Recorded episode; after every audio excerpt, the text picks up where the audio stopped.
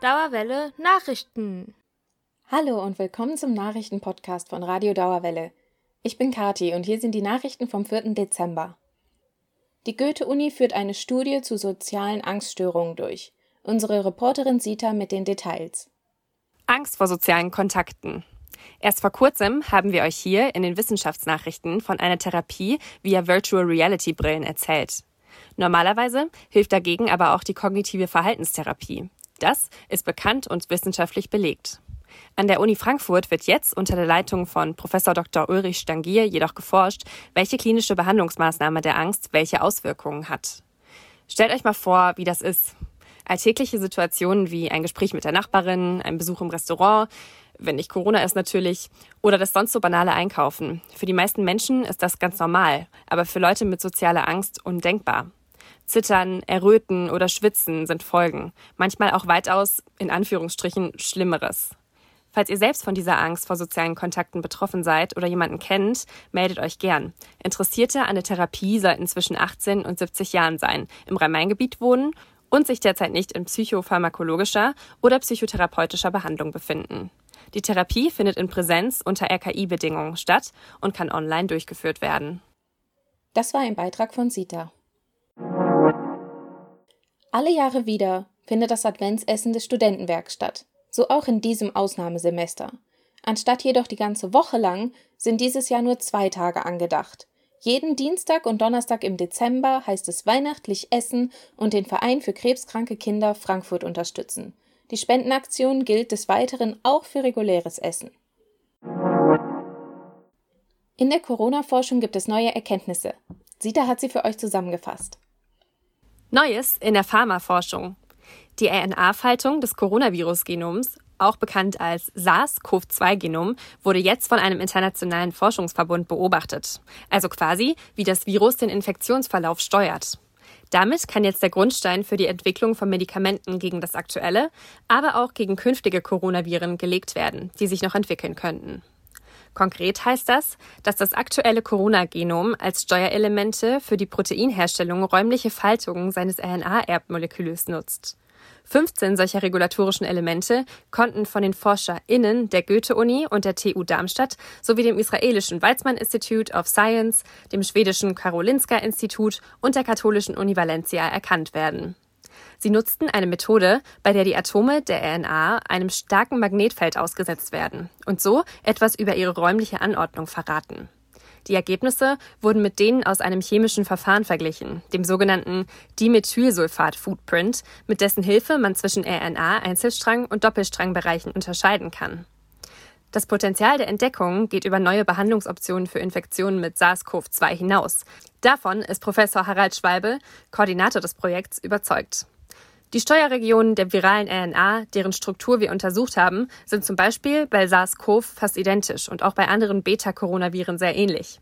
Daher hoffen wir, dass wir einen Beitrag dazu leisten konnten, auf künftige SARS-CoV-3-Viren besser vorbereitet zu sein.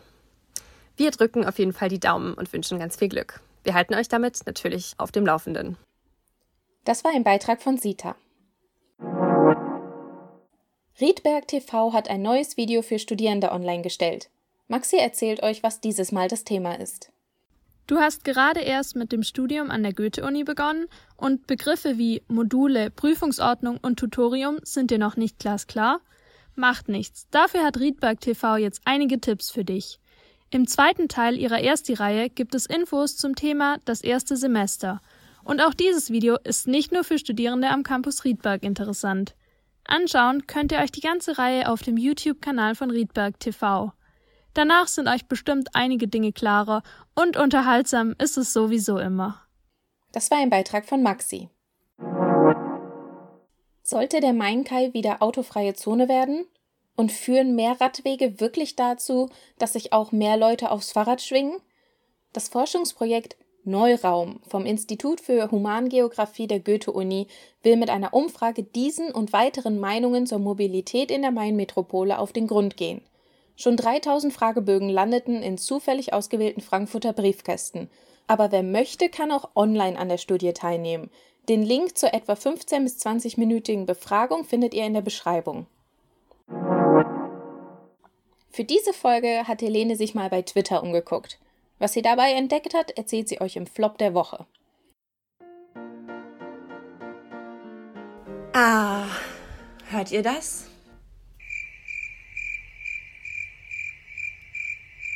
Das ist der Twitter-Account besser at Goethe-Uni. Eigentlich besteht der Account seit 2011 auf Twitter und soll Studierenden ermöglichen, ihre Uni mit Fragen und Anregungen zu verbessern. Neun Jahre später haben sich ganze vier Antworten auf Tweets angesammelt. Bei genauerem Hinschauen sind es sogar nur zwei User gewesen, die eine spezifische Frage oder Anregung hatten. Welche das waren, kann man leider nicht mehr herausfinden, da die Originaltweets verschwunden sind. Und da so wenige Studierende Kritik an unserer schönen Uni üben, gehe ich einfach mal davon aus, dass ihr wie ich rundum zufrieden seid und es seit 2011 einfach nichts mehr zu bemängeln gibt an unserer großartigen Goethe-Universität. Und in einer Zeit, die so voller schlechter Nachrichten ist, finde ich, ist das eine gute.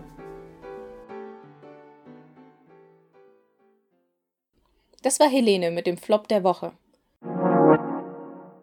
Und jetzt haben wir noch einen kleinen Teaser für euch.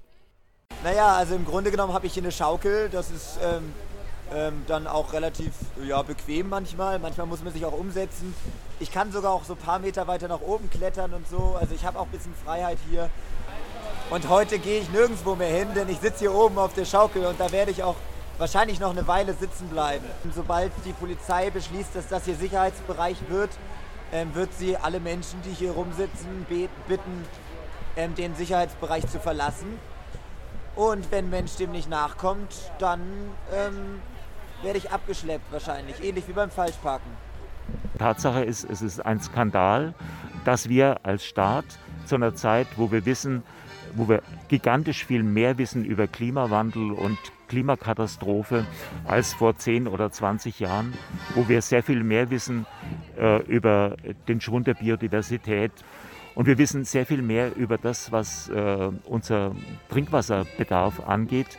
Und dann leisten wir uns, uns es, eine Planung durchzuführen, äh, die von vor 20 Jahren stammt, wo wir diese Erkenntnisse noch nicht hatten oder zumindest es nicht äh, ernst genommen haben. Also das hier ist der Inbegriff von Zerstörung der, der Natur.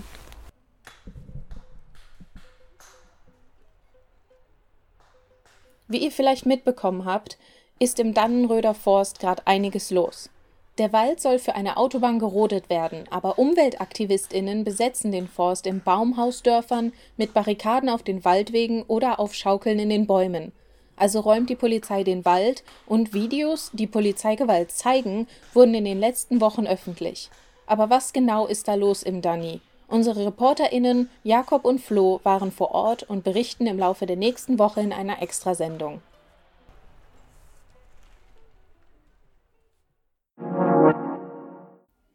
Das waren die Nachrichten von Radio Dauerwelle. Wir wünschen euch ein ruhiges Wochenende und einen besinnlichen zweiten Advent für die, die ihn feiern.